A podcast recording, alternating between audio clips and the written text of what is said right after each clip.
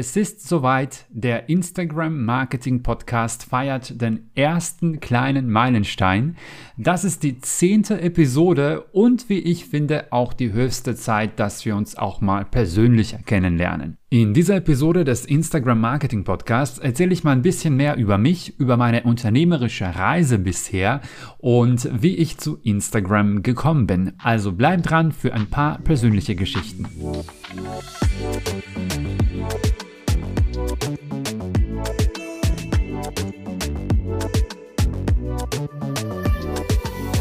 Hallo und herzlich willkommen zu einer neuen Episode des Instagram Marketing Podcasts. Ich freue mich, dass du heute wieder hier am Start bist.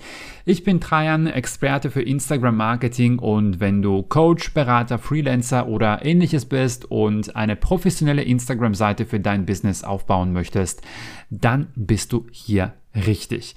Eine wichtige Durchsage, bevor wir zum heutigen Thema kommen. Es gibt neue Termine für mein gratis Instagram-Training, die drei verblüffenden Fehler, die dein Wachstum auf Instagram 2021 unnötig verhindern. Ich bekomme super Feedback zum Training, da sind einige Aha-Momente dabei und wenn du auch diese drei kritischen Fehler vermeiden möchtest, dann melde dich gerne jetzt an unter trajan.link slash Training oder klicke einfach auf den Link in den Show Notes. So, vielleicht ist dir jetzt mal aufgefallen, dass äh, letzte Woche der Podcast ausgefallen ist und ich ärgere mich schon ein bisschen, dass ich ausgerechnet die zehnte Episode verpasst habe oder verpatzt habe. Aber ähm, ich hatte eine oder ich habe eine gute äh, Entschuldigung dafür. Und zwar ist es so, dass die Eltern von meinem Freund, von meinem Partner in der Eifel wohnen, also in der Nähe von Bad Münstereifel und ähm, wahrscheinlich weißt du schon, wenn du diese Episode zeitnah hörst, dass da gerade mit dem ganzen Hochwasser und die ganze Flutkatastrophe, also genau diese, diese Region halt eben stark davon betroffen war. Bei uns in der Familie ist es jetzt zum Glück so, dass das nicht so schlimm ist, sage ich jetzt mal, vergleichsweise. Also das ist an sich ganz schlimm, was da passiert ist. Aber ähm, da müssen wir sagen, okay, im Vergleich zu anderen Schicksale ist das noch gerade so okay. Ähm, der Keller stand unter Wasser. Ähm, die Leute waren natürlich am Mittwoch völlig außer sich. Das ganze Grundstück, also der ganze Garten und so weiter, ist schon hinüber. Aber ich glaube, da sind, ähm, ich glaube, es gibt ja auch andere, die, die viel größere und andere Probleme haben und äh, viel stärker und heftiger von dieser Katastrophe betroffen sind. Ja, man kann ja sagen, wir hatten da ja noch Glück ähm, äh, oder die Eltern von meinem Freund hatten da ja noch Glück. Ähm, und deswegen, wir waren ja ähm, am Mittwoch konnten wir leider nicht ankommen, also wir haben es versucht, aber wir haben es einfach nicht geschafft, dahin zu kommen. Ähm, und ähm, der Donnerstag waren ja die ganze Zeit am Handy dran und also ich hatte einfach, ich war einfach nicht in der Lage, eine Podcast-Episode ähm, einzusprechen und dann am Freitag sind wir hochgefahren und haben dort übers Wochenende ein bisschen geholfen beim aufräumen. Und ähm, genau, also deswegen ist die letzte Podcast-Folge ausgefallen letzte Woche. Aber jetzt ist, wie gesagt, alles noch einigermaßen in Ordnung und können sagen, gut, dass wir das ohne größere Schaden überlebt haben. Gut, äh, und das passt eigentlich ganz gut hier zum Thema heute, dass es ein bisschen persönlicher wird. Ähm, und zwar, äh, ich habe ja mal den Podcast gestartet und ich bin davon ausgegangen, dass die ersten Zuhörer tatsächlich die Leute sind, die mir über Instagram folgen und mich darüber schon so ein bisschen kennen und dass dieser Podcast wie so eine Art Verlängerung der oder so eine Audioversion meiner Instagram-Seite wird. Aber ich erlebe halt immer wieder, dass mir Leute auf Instagram schreiben, hey, ich habe dich über den Podcast entdeckt und so weiter. Und also da sind tatsächlich Leute dabei, die mich jetzt nicht unbedingt über Instagram kennen oder die eben durch den Podcast auf mich aufmerksam geworden sind. Und deswegen dachte ich mal, wir nutzen hier die zehnte Episode, also dieser kleinen Meilenstein, diesen kleinen Meilenstein, für ein paar persönliche Geschichten, ähm, so ein bisschen was über mich, ähm, wie ich überhaupt zu Instagram komme ähm, und solche Sachen. Okay, also starten wir mal direkt mit, dem, mit der Frage, die du dir wahrscheinlich jetzt am ehesten stellst, äh, wenn es so um Dreiern und Persönliches und so weiter geht. Und zwar, woher kommt denn dieser Name? Und es ist tatsächlich so, dass ich wie mein Name auch schon vermuten lässt, ich bin jetzt kein äh, gebürtiger Deutscher, also ich bin jetzt nicht in Deutschland geboren und aufgewachsen, sondern ich komme ursprünglich aus Mazedonien. Für diejenigen, die da jetzt so ein bisschen äh, ja, das Ganze zuordnen oder einordnen wollen äh, und nicht sofort wissen, wo sich dieses kleine äh, Land befindet. Das ist unten auf dem Balkan, also irgendwo zwischen Bulgarien, Serbien, Griechenland. Es ist ein ziemlich kleines Land, es sind insgesamt äh, zwei Millionen Einwohner und es ist ja äh, schnell zu übersehen, ähm, äh, wenn man sich jetzt da nicht unbedingt mit dieser Ecke oder in dieser Ecke auskennt. Ich bin tatsächlich erst mit 22 nach Deutschland gekommen und das erste oder die erste Reaktion, wenn ich das erzähle, ist immer, ah, aber du sprichst ja eigentlich so gut Deutsch und man merkt es ja fast gar nicht und so weiter. Also ich habe vorher in Mazedonien Deutsch studiert. Also ich bin, äh, also ich lerne eigentlich Deutsch seitdem ich elf war. Also ich hatte Deutsch in der Schule und dann hatte ich auch Deutsch studiert danach. Also ich will noch dazu sagen, dass meine Grundlage, als ich hier nach Deutschland kam, äh, eine ziemlich gute war und ich habe jetzt nicht mit äh, ja irgendwie von null angefangen, jetzt die Sprache zu lernen, sondern äh, es ging dann eher ans Feintuning, an Wortschatz äh, dann natürlich erweitern. Ähm, die Grammatik ist leider halt ne, Deutsch. ähm, da passiert mir leider immer noch oder passieren mir schon Fehler und auch hier im Podcast, wenn ich mal irgendwann ähm, denke ich mir, okay, ich höre mal das mal so ein bisschen an, was ich da so erzählt habe. Oder auch beim Schneiden, da merke ich, oh äh, ja, da hast du einen Fehler gemacht oder da hast du irgendwas nicht getroffen und so weiter. Aber ähm, ja, also jetzt weißt du, woran das liegt. Also Deutsch ist jetzt nicht unbedingt meine Muttersprache, auch wenn ich jetzt behaupten würde, dass ich Deutsch schon so auf muttersprachlicher Ebene beherrsche. Aber trotzdem passieren mir ab und zu mal Fehler und ich hoffe, das kannst du verzeihen und ähm, ja, jetzt weißt du zumindest, woran das liegt. Ähm, gut, aber wie bin ich jetzt äh, überhaupt nach Deutschland gekommen und wieso, weshalb, warum? Ich war Tatsächlich in Mazedonien äh, habe ich bei einem Radiosender gearbeitet und diese ganze Podcast-Geschichte und so ist für mich jetzt so eigentlich eher wie so nach Hause kommen. Äh, also das ist so quasi mein erster Beruf gewesen. Ähm, ich war beim Radio, ich habe so stinknormale langweilige Nachrichtensendungen und sowas gemacht. Dieser Radiosender in Mazedonien, also in der Hauptstadt Skopje, ähm, hat mit der Deutschen Welle hier aus Deutschland eine Kooperation gehabt. Und ich weiß nicht, ob dir die Deutsche Welle so bekannt vorkommt oder ob dir da so als Name was sagt aber das ist der deutsche Auslandssender.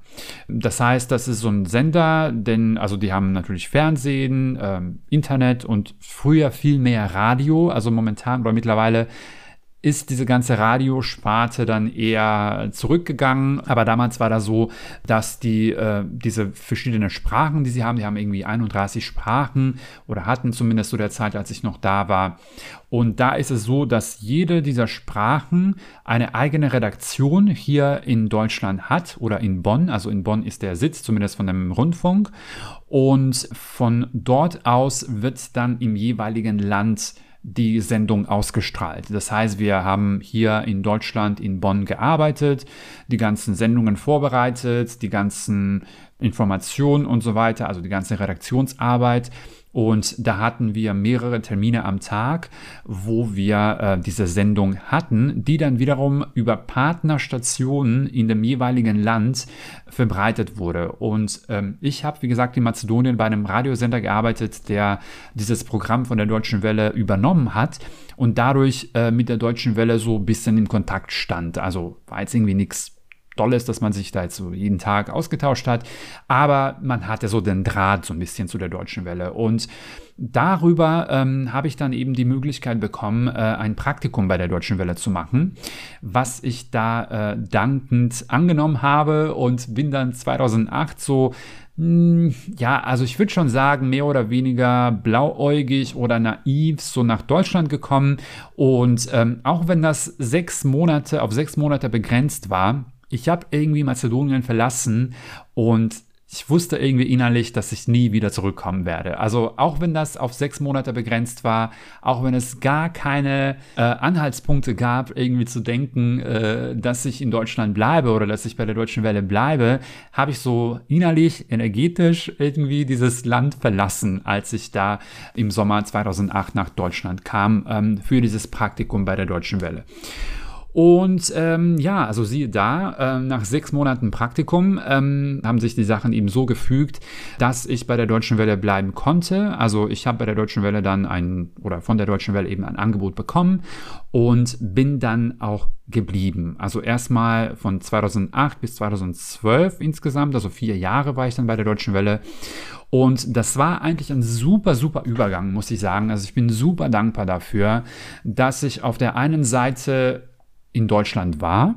Aber auf der anderen Seite, ich habe so quasi mit meinen Landsleuten dann trotzdem zusammengearbeitet. Also es war jetzt nie so, dass ich da völlig auf mich allein gestellt war und in einem völlig fremden Land, wo du kein Mensch kennst und so weiter. Also dieser Übergang war da schon ziemlich bequem, muss ich sagen. Hinzu kommt, dass die Deutsche Welle super bezahlt hat und ähm, das war wirklich so eine Zeit, die jetzt so im Nachhinein eigentlich ganz okay war. Also natürlich hatte ich damals auch so meine äh, Stresssituation in meinen Problemen und das war immer so ein bisschen, also es war so mehrmals so auf der Kippe, so wird denn jetzt der Vertrag verlängert oder nicht, weil ich war ja so der Jüngste und der Letzte, der dazugekommen ist und ähm, damals war es auch so, dass, dass Mazedonisch jetzt nicht unbedingt so die, die Top-Sprache ist von der deutschen Welle. Und ähm, die Budgets für diese kleineren Redaktionen wurden immer wieder gekürzt, immer, immer wieder gekürzt.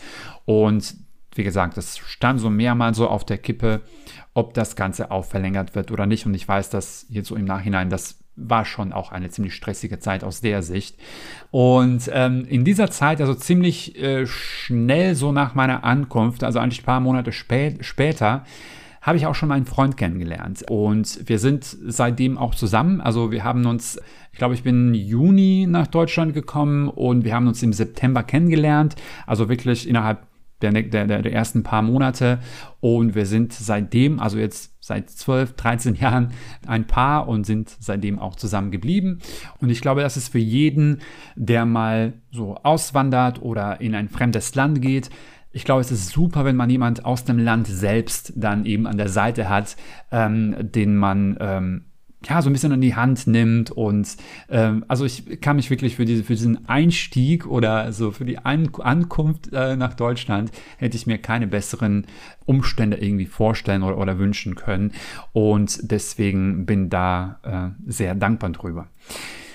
Genau, und da hat sich tatsächlich so diese Befürchtung, dass der Vertrag bei der Deutschen Welle irgendwann nicht mehr verlängert wird, ähm, hat sich dann irgendwann dann auch äh, ja, bestätigt und ähm, 2012 war dann auch Schluss bei der Deutschen Welle und das war so dann ja, es, ich glaube nicht, ob das, ich weiß nicht, ob das ein komplettes Jahr war. Jedenfalls so irgendwo 2012, 2013, so in dem Bereich, wo ich so ein bisschen in der Luft schwebte. Und ich habe mich dann auf die Suche gemacht nach dem nächsten Job und bin dann über Kontakte und Umwege und so weiter auf die Deutsche Post DHL gekommen. Und die Deutsche Post DHL hatte zu dem Zeitpunkt ein kleines Projekt gestartet. Also das war wirklich so ein Randding von denen. Also es war jetzt irgendwie zum, es ist nie zum Durchbruch gekommen. Äh, und zwar, das war ein Online-Shop, beziehungsweise das sollte ein Amazon Konkurrent werden oder jetzt kein Konkurrent, aber so ein bisschen, in, es ging in die Richtung von Amazon. Und zwar, das sollte ein Online-Marktplatz sein, wo verschiedene Händler ihre Ware verkaufen können. Und ähm, ich bin da irgendwie reingekommen. Ich bin reingekommen eigentlich, weil sie Content Manager gesucht haben. Ich habe diese Stelle dann deswegen bekommen, weil ich bei der Deutschen Welle wiederum, also bei meinem ersten Job hier in Deutschland, neben den ganzen Radiogeschichten und so weiter, wir haben auch unsere eigene Website gepflegt. Und das heißt, ich kannte mich mit diesen ganzen Content-Systemen aus. Ich habe auch privat so ein bisschen damit was rumgespielt. Und ähm, also diese ganzen Das war jetzt kein WordPress, aber wenn du dich mit WordPress auskennst, dann weißt du, ne, also so eine, gibt so, eine, so ein Backend sozusagen, wo man diese ganzen Sachen einpflegt und so weiter. Und sowas in der Art war das auch, was die bei der Deutschen Post DHL gesucht haben für dieses Projekt. Und über diese Schiene quasi bin ich da eben reingerutscht. Und da äh, bin ich zum ersten Mal sozusagen weg von dieser redaktionellen Arbeit, also weg von Nachrichten, Politik und was weiß ich. Und das hat mir echt gut getan, muss ich sagen. Und bis heute bin ich da eigentlich, eigentlich so gut wie raus aus dem Thema. Jedenfalls war das auch eine coole Erfahrung. Ähm, das hat von 2013 bis 2017 gedauert. Äh, danach wurde der Shop oder dieser Marktplatz auch irgendwann zugemacht. Ich glaube, irgendwann 2018, 19 haben die komplett dann aufgegeben. Aber in dieser Zeit ähm, habe ich dann neben dem ganzen Content-Part äh, auch immer mehr Social-Media-Aufgaben übernommen. Das gab irgendwie niemanden, der dort jetzt extra für Social Media eingestellt worden war. Also es gab jetzt diese Stelle Social Media Manager nicht, sondern das hat jemand aus dem Content-Team gemacht.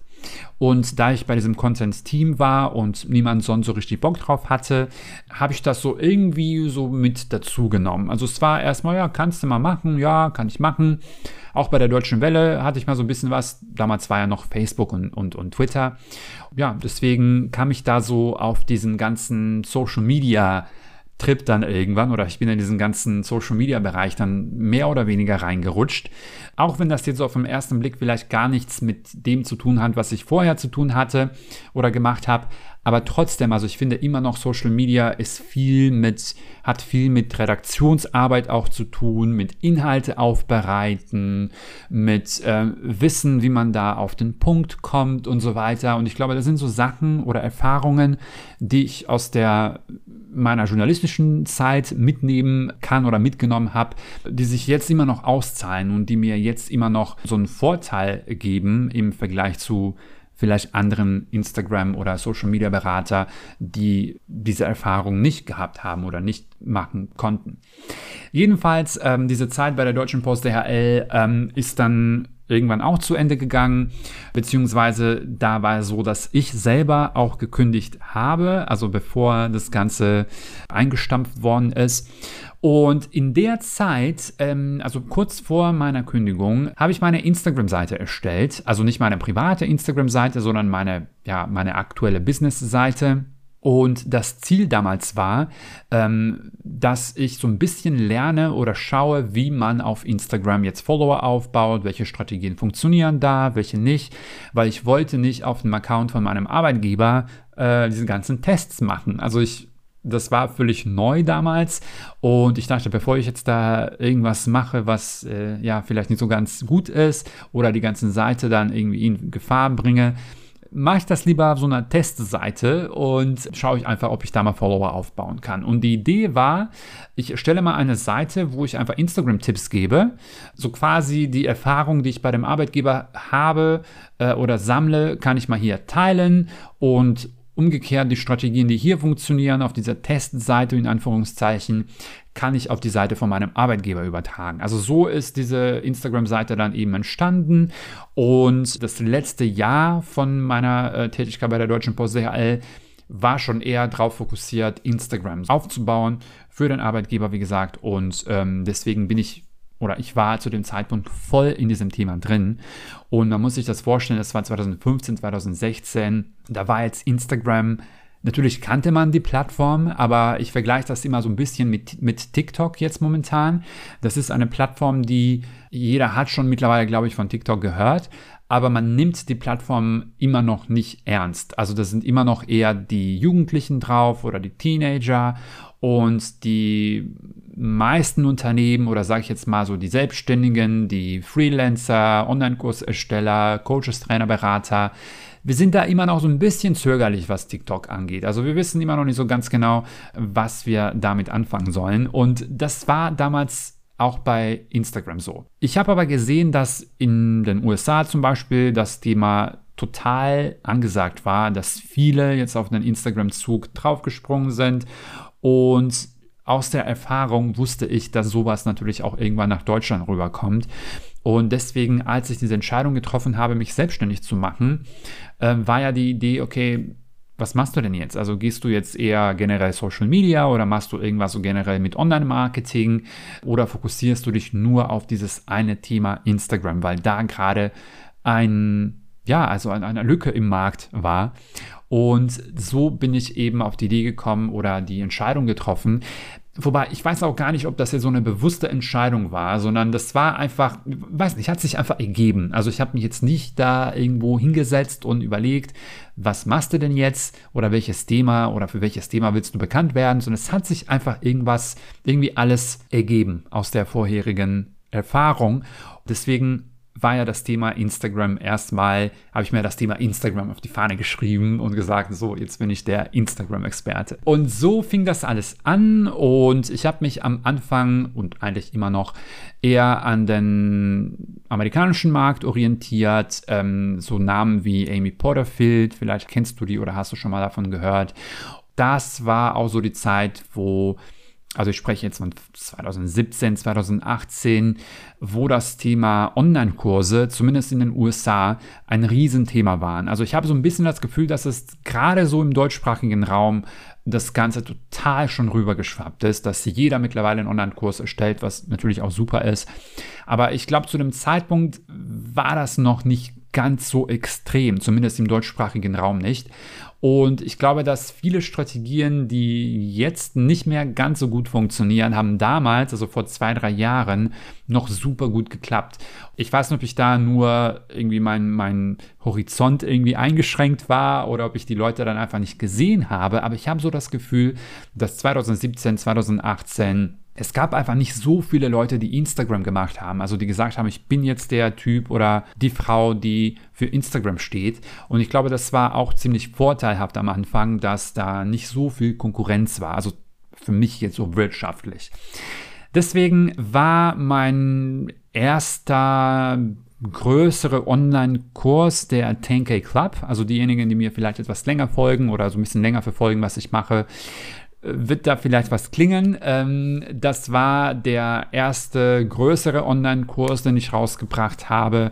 Und ähm, das war 2000, 2018 irgendwann. Und da habe ich so dieses klassische paar Launches im Jahr gehabt und so weiter. Und äh, so jetzt von, aus heutiger Sicht also ich weiß, dass ich damals immer noch so ein bisschen unzufrieden war. Ich habe erwartet, dass ich nach ein, zwei Jahren eigentlich viel weiter bin, als ich war. Und wie gesagt, jetzt so im Nachhinein denke ich mir, du warst eigentlich super auf dem Weg. Aber in dem Zeitpunkt ähm, schien mir das alles, ja, also ich äh, habe mir einfach vorgestellt, dass es viel schneller, viel mehr geht, so nach dem Motto. Jedenfalls, ähm, das war ja 2018, 2019 hatte ich den Kurs immer noch und 2019 kam auch noch die ähm, Instagram Profit Academy noch dazu. Das war so quasi der nächste Schritt, weil 10K Club sollte ja so ein Online-Kurs sein, wo man lernt, wie man mehr Follower gewinnt, wie man sich auf Instagram positioniert, solche Geschichten. Und die Instagram Profit Academy war ja dann der nächste Schritt. Also wie monetarisierst du das? Also wie verkaufst du deine Produkte, Leistungen und so weiter über Instagram? Das war die Instagram Profit Academy, die ich dann Ende 2019 gelauncht habe. In der Zwischenzeit hatte ich noch ein paar kleinere Sachen, so ein paar kleinere Kurse. Ähm, ich hatte zum Beispiel etwas explizit für die ganzen Hashtags. Also ich hatte zum Beispiel den Hashtag Hackers. Und das ist ein, ein so ein, eher so ein kleinerer Online-Kurs, der aber leider nie so richtig ja so angenommen wurde und ja also sowas passiert natürlich auch in der Karriere. und dann kam das Jahr 2020 und jetzt abgesehen von dem ganzen Corona-Thema und so weiter, bei mir hat sich das Ganze schon so irgendwie 2019 ja so abgezeichnet, so eine kleine ich habe mir auch auf Instagram offen darüber gesprochen und da haben mir die Leute, also einige haben mich dann die haben mir gesagt, ja, nee, du darfst das nicht Burnout nennen, weil das ist eigentlich eine Diagnose und wenn du jetzt nicht beim Arzt warst und das nicht jetzt sozusagen schwarz auf weiß bestätigt bekommen hast, dann kannst du jetzt nicht sagen, dass du einen Burnout hattest. Aber wie auch immer, ob man das jetzt Burnout nennt, einen großen Durchhänger, eine Identitätskrise, wie auch immer du das nennen möchtest, 2020 war nicht mein Jahr. das war schlimm. Und wenn ich sage jetzt nicht schlimm, jetzt nicht nur vergleichsweise schlimm, also nicht, nicht schlimm im Sinne von, ja, war so ein bisschen schlechter das Jahr davor. Das war richtig schlimm.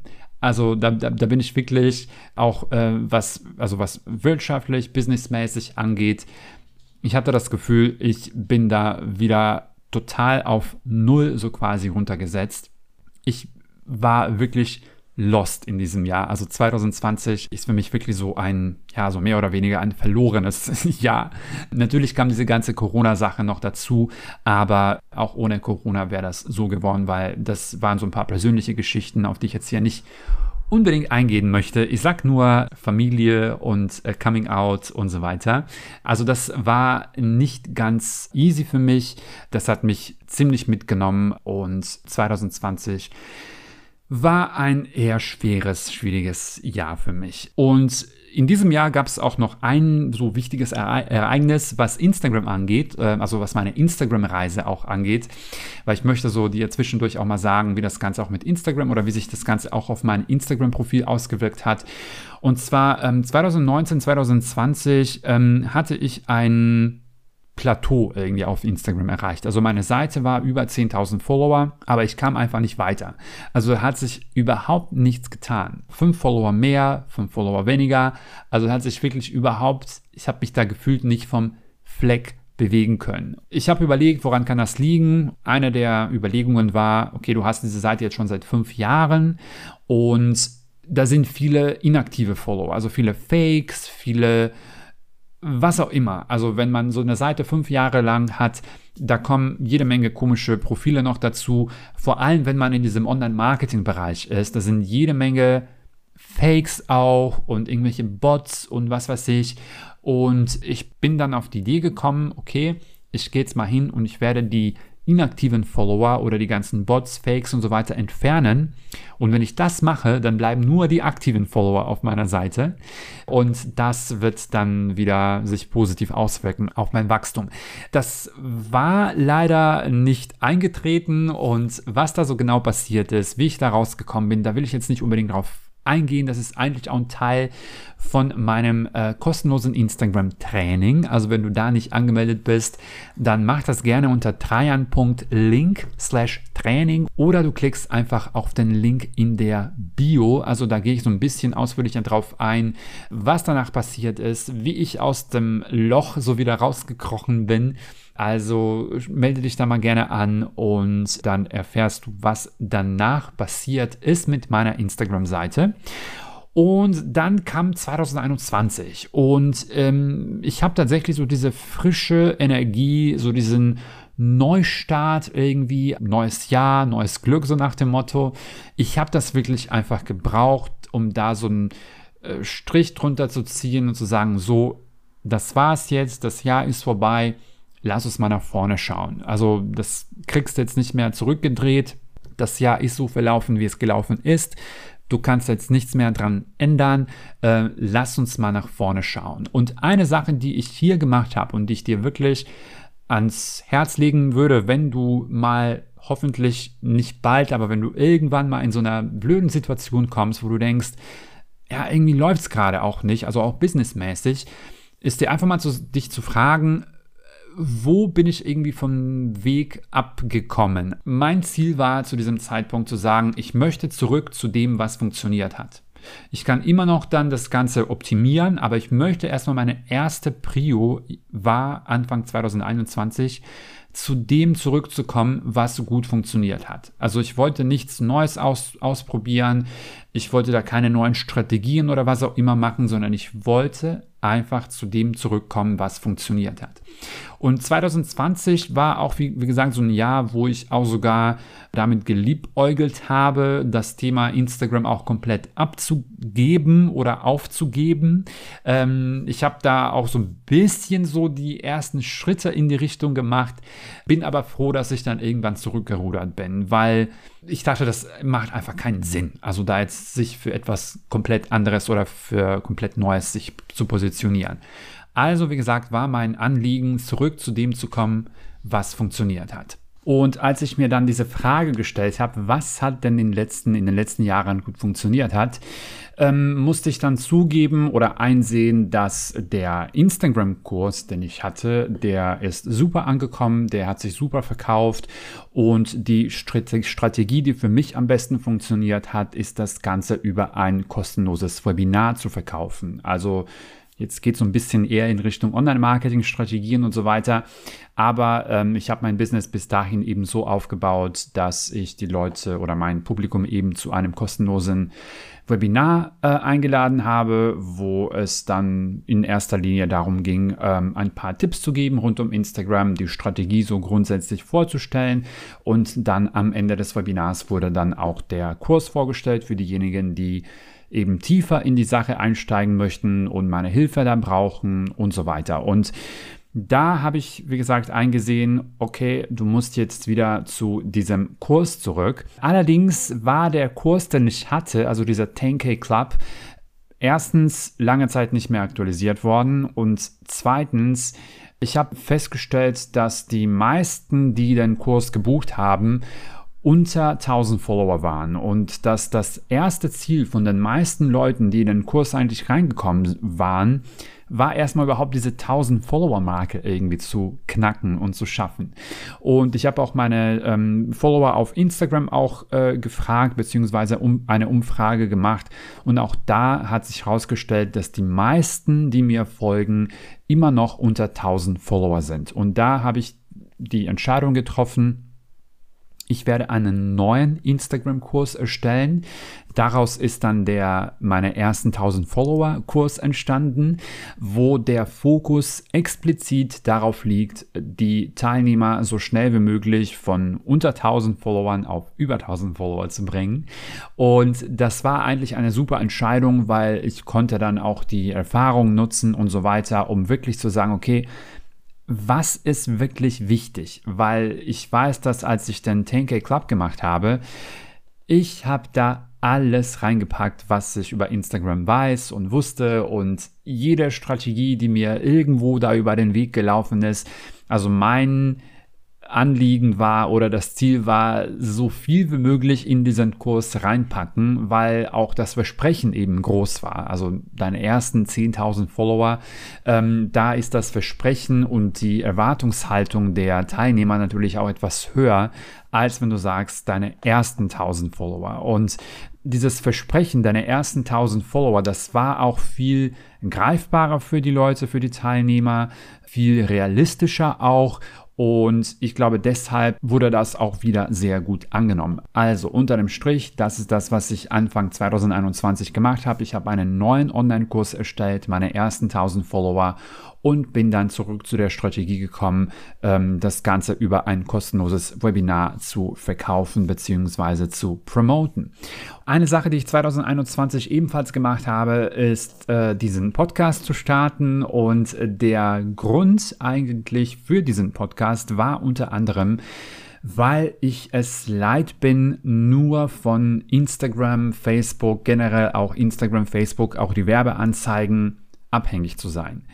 Und ähm, das steht bei mir auf der To-Do-Liste für dieses Jahr noch, auch andere Kanäle zu versuchen, irgendwie zu erschließen, sei es ein Blog oder vielleicht Pinterest noch als Kanal noch dazu nehmen. Aber ich möchte da oder ich muss auch unbedingt wegkommen von äh, nur Facebook, nur Instagram. Und wenn ich Facebook sage, dann meine ich eigentlich eher die Werbeanzeigen. Also ich mache da jetzt äh, Facebook so an sich als Plattform jetzt nicht so richtig. Ähm, ich habe da festgestellt, dass ähm, es gefährlich ist, da sich nur auf dieses eine Kanal zu äh, stützen, ähm, weil ich hatte mehrmals die Erfahrung, dass, dass zum Beispiel meine Werbe, mein Werbekonto gesperrt wurde, dass ich keine Werbeanzeigen mehr schalten konnte oder dass mein, ähm, meine Instagram-Seite aus irgendwelchem Grund jetzt keine Reichweite mehr bekommt oder was auch immer. Also ich will deswegen weg von nur sich auf eine oder zwei Plattformen stützen und das Ganze so ein bisschen diversifizieren und mehr Traffic, mehr Sichtbarkeit, mehr Bekanntheit auch über andere Kanäle zu erlangen. Und das ist etwas, was ähm, 2021 ebenfalls auf mein Zettel steht. So, und was ist jetzt so ein bisschen der Plan für 2021? Also wie du merkst, ich bin da zum Glück raus aus dieser blöden Phase, die ich 2020 hatte und bin wieder dabei, das Ganze aufzubauen. Also es fühlt sich wirklich so an, als hätte ich so ein Comeback irgendwie. Ähm, und äh, ich denke mir, okay, wenn du das einmal geschafft hast, das kannst du auch wieder schaffen, weil dieses Wissen und die Expertise und die Erfahrung, die man hat, die kann dir eigentlich niemand wegnehmen. Und äh, so fühle ich mich auch und bin ich ziemlich zuversichtlich, dass 2021 äh, ein viel besseres Jahr, äh, so am Ende des, des, Jahres ein besseres Jahr sein wird, auch wirtschaftlich im Vergleich zu 2020. Für dieses Jahr sind zwei Launches noch geplant von meinem Instagram Online-Kurs, meine ersten 1000 Follower. Einmal im September, also Anfang September, äh, kommt der Kurs nochmal raus mit ein paar Updates, mit neuen Bonus dazu und so weiter. Und ähm, mein Ziel ist, dass ich diesen Kurs ähm, 2022 auch weiterentwickle und wirklich zum besten Kurs auf dem deutschsprachigen, im deutschsprachigen Raum für Instagram-Einsteiger oder Instagram-Anfänger mache. Also wenn du sagst, ich bin jetzt neu bei Instagram oder ich bin noch unter 1000 Follower und ich möchte so schnell wie möglich meine ersten 1000 Follower aufbauen, dann sollte mein Kurs, meine ersten 1000 Follower, deine erste und beste Wahl sein. Ähm, das ist mein Ziel für 2021 und 2022 und ähm, deswegen gibt es jetzt in diesem Jahr keine neuen Angebote, keine neuen Kurse und sonst was. Ich bin wirklich nur auf diesen einen Kurs fokussiert. Und für 2022, ähm, da gibt es so ein paar Ideen, in welche Richtung es dann noch weitergehen kann oder soll. Ähm, ich habe so ein paar Ideen, die ich 2022 umsetzen möchte, also auch neue Produkte, neue Angebote. Ich sagte nur so als kleiner Hinweis. Das, was bei mir eben gut funktioniert, und ich habe das eben auch erwähnt, ist die Webinarstrategie. Also darüber ähm, kann ich meine Kurse, meine Angebote eigentlich ziemlich gut verkaufen. Und deswegen war ja meine Idee, dass ich diese Methode oder diese Strategie, die ich da anwende, auch anderen beizubringen. Und vielleicht ist das etwas, was ich 2021, äh, 2022 angehen werde.